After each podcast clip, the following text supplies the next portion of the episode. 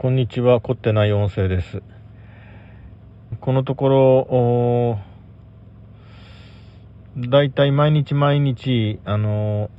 まあ何事もなく今のところですけども、えー、新型コロナにも感染せずなんとかやってるんですけどもまあ空虚というほどではないですけど充実感もなあんまりないと言いますか。まあこの約1年間特に新しい録音もしなかったんですけどもまあそれよりも前にあのこんなことも言おうかなあんなことを言おうかなと。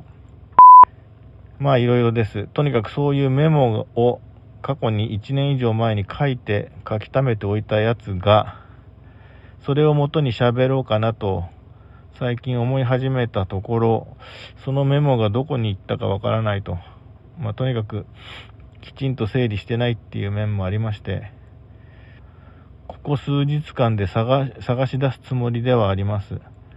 その中にまあいくつかあの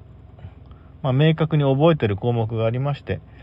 今日はせっかく録音したんでそれについて喋って終わろうかなと思います。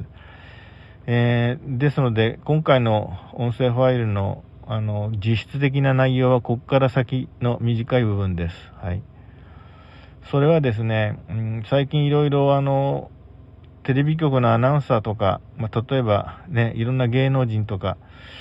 えー、週刊誌などで、あの不倫だとか、二股交際だとかなんか言われてますけど、まあそういうことがあのちょくちょくいろいろテレビで実は二股どころじゃない3人とお付き合いしてましたとかあるんですけど、まあ、二股っていう言葉でね象徴されるようにその対象者が2人いる場合ね対象者が3人いた場合は何て言うんだろう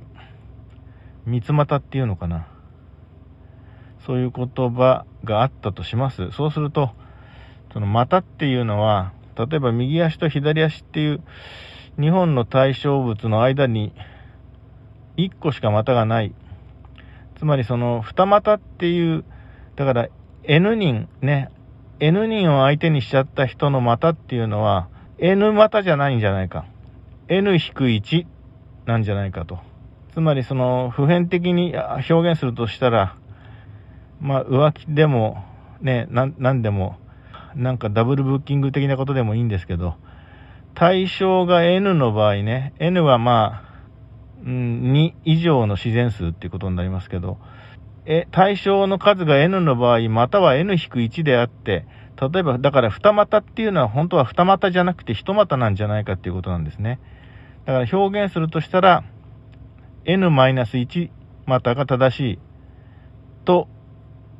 1年以上前にちょっと思いついてメモにしたことは覚えてる。まあ今日もなんかここまで喋って録音終わるんですけども今日もちょっと充実感はあんまりない一日でしたね総括すると、えー、今日も聞いていただきましてどうもありがとうございました。